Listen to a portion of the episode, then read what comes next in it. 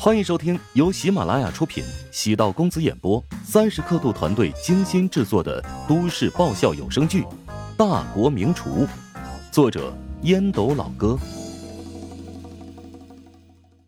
第三百八十七集。虽然萧云在巨人集团的级别不高，但从小耳濡目染，对一个企业如何运营管理还是很有经验的。之所以级别不是很高。那是父亲考虑一山不能有二虎，暂时将他安排在冷门岗位上。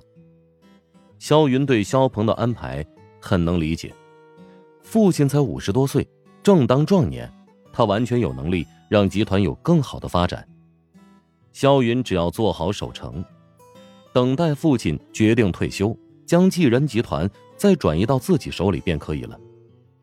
见韩冰对自己态度大为改变，心中有些得意。哼，当初大学时代，他对丑小鸭般的我爱理不理，现如今还不是各种谄媚讨好我？拿着注册好的营业执照，望着法人代表栏写着自己的名字，越看萧云越觉得顺眼。韩冰信心十足的说道：“晚上我请你吃饭，然后咱俩好好的开心一下。我觉得今天不喝水也能行。”还真是冤家！大白天想什么呢？萧云掩嘴窃笑，朝韩冰的肋下肌肉甜蜜的掐了一把。早上买完菜之后，到师大跟袁莹又碰了一次头。袁莹对这个版本的标书十分满意，叮嘱乔治：招标会在一周之后开始，到时候安排一个团队，现场要接受专家组的质询。此外。袁英还给乔治一个私下帮他整理的目录，含有招标会现场需要带齐的一些资料，如营业执照、法人章，还有卫生检疫合格等类似的材料。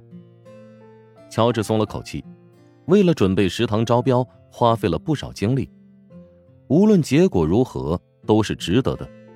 不经历一下过程，对这个领域永远处于陌生状态。当梳理了一个流程之后。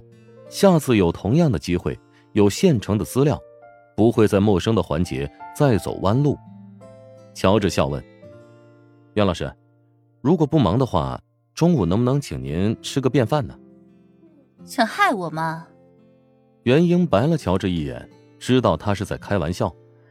等你的食堂开业，我会过去品尝一下，看是否真像传说中的那么贵和好吃。乔治跟袁莹第二次见面没那么生疏，一些玩笑话可以顺其自然的开了。他这张脸对四十岁以上的女性有很强的杀伤力，否则丈母娘那么难缠，如何能一眼相中他呢？返回琼金职业大学门口围了很多人，他们早已打听到乔治的车牌号，等路虎一出现，便团团围住。昨晚的视频引起的效果，似乎比以往任何一次都要火爆。乔治摇开车窗，面带微笑：“ 对不起啊，能不能让一让？”立刻有人将签名本递过来：“请你签个名再走吧。”乔治没有太多经验，签完了一个，立即有第二个冲上来。大约四十分钟之后，保安过来清理人群，乔治才算解脱。难怪明星被粉丝狂追索要签名，会象征性的做个样子，一旦开了头，很难脱身。返回办公室，丁婵送来一杯热水。你那首歌彻底的火了，今天直接冲到了各大音乐榜单的前五名。我还以为是因为昨晚打了人造的恶名呢。相辅相成，没了打人的视频，你的歌也不会迅速蹿红的。仔细想想，倒是要感谢黑牡丹了。对了，客服部那边的数据如何？乔治更关心餐厅的运营数据。丁婵心情不错，无论是电话量还是网站后台的预约信息，都比往常高了不止一倍。原本我以为年后会是淡季，没想到食堂的人气一下子就被调动起来了。哼，只能说运气眷顾正义之人。乔治没忍住，自己给自己贴了金。哦，对了，沈主厨最近这段时间连续请假两次。嗯，他平时很辛苦，过年期间请假也合情合理。你怀疑他家里有事啊？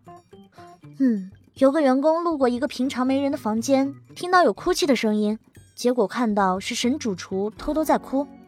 脑补那个画面，打了个寒噤。呃，那个员工没被吓坏吧？被吓坏了，以为大白天遇鬼了。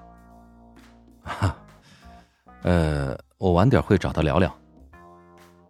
下午两点左右，大家都忙得差不多了，将沈贤喊到办公室。乔治取出老丈人之前给自己的茶叶，沈贤喝了一口，便品出了滋味，赞叹道：“嗯，好茶，我老丈人给我的，没多少，等下弄点给你啊。”乔治在特定的时候会很大方，当然，估计沈贤不会要。啊，我不会泡茶，这么好的茶叶，那给我是浪费了。沈贤果然拒绝了。乔治放下茶杯，耐心问道。最近跟嫂子是不是有矛盾了？沈贤意外的望了一眼乔治，此事我没跟任何人提起过呀，他怎么知道的？啊，是，呃，这最近请假比较多嘛，我老婆回娘家，然后我爸又是慢性支气管炎复发，最近在住院呢，我妈在一旁服侍，我偶尔还得回去带一下小孩。等忙完这一阵子，我一定会认真工作的。好员工啊！别人都觉得修到了自己这个好老板，乔治一直觉得自己运气不差，修到了一帮有能力、有良心、有归属感的好员工。乔治很认真的说：“老沈，你如果因为家里的事情要休假，就是休半年我也同意。只是呢，我希望能够帮你解决问题。哎，还不是为了他弟呀？因为你的赏识，去年我就多挣了一点。”原以为能过个好年呢，结果这工资一到账啊，我老婆就立刻把钱给小舅子了。还关键是啊，之前他就已经给过一笔了。我们之前老房子卖了，付了首付，那笔钱完全可以冲抵自己新房的贷款。你还真卖了房，分成两部分，一部分帮他弟付了首付。没办法呀，整天回去闹腾，我不答应也不行啊。沈贤没好意思说话，老婆没经过他的同意，便将房子给卖了。在沈贤的肩膀上重重的拍了一下，乔治眼中满是愤怒。不带这么欺负老实人的。家家都有难念的经，清官难断家务事。乔治本不愿意过多干涉沈贤的家务事，但沈贤来到食堂这么久，对自己的帮助很大。和陈雪华是自己的左膀右臂，他创造的价值要远远胜过拿到的那份工资。乔治有心想要将沈贤培养成自己的伙伴。见他家中情况百出，也是真心想帮他改变一下现在遇到的难题。当同事相处久了，关系就会变得更加亲密。一年三百六十五天，甚至比和亲人在一起的时间还要长。最大的变化，乔治已经忽略沈贤的外貌。沈贤虽然长相一言难尽吧，但是性格很好。大部分时间都花在食堂，对家庭也很照顾。乔治每天都将时间投入食堂的工作当中，那是因为他是老板；而沈贤也花费相近的时间和精力，则是因为他的担当。等师大食堂正式营业，乔治会将这边的食堂事务交给沈贤来全权打理。最近已经在找人，是给沈贤招募一个副手。钟石虽然厨艺远胜沈贤，但在敬业程度上远不及沈贤。如果让钟石来担任这个职务，乔治反而会难以放心。沈贤的妻子，乔治也曾经见过两次，比沈贤小几岁，样貌普通，略有些胖，看上去温柔贤淑，没想到脾气竟然如此之大。本集播讲完毕，感谢您的收听。如果喜欢本书，请订阅并关注主播。喜马拉雅铁三角将为你带来更多精彩内容。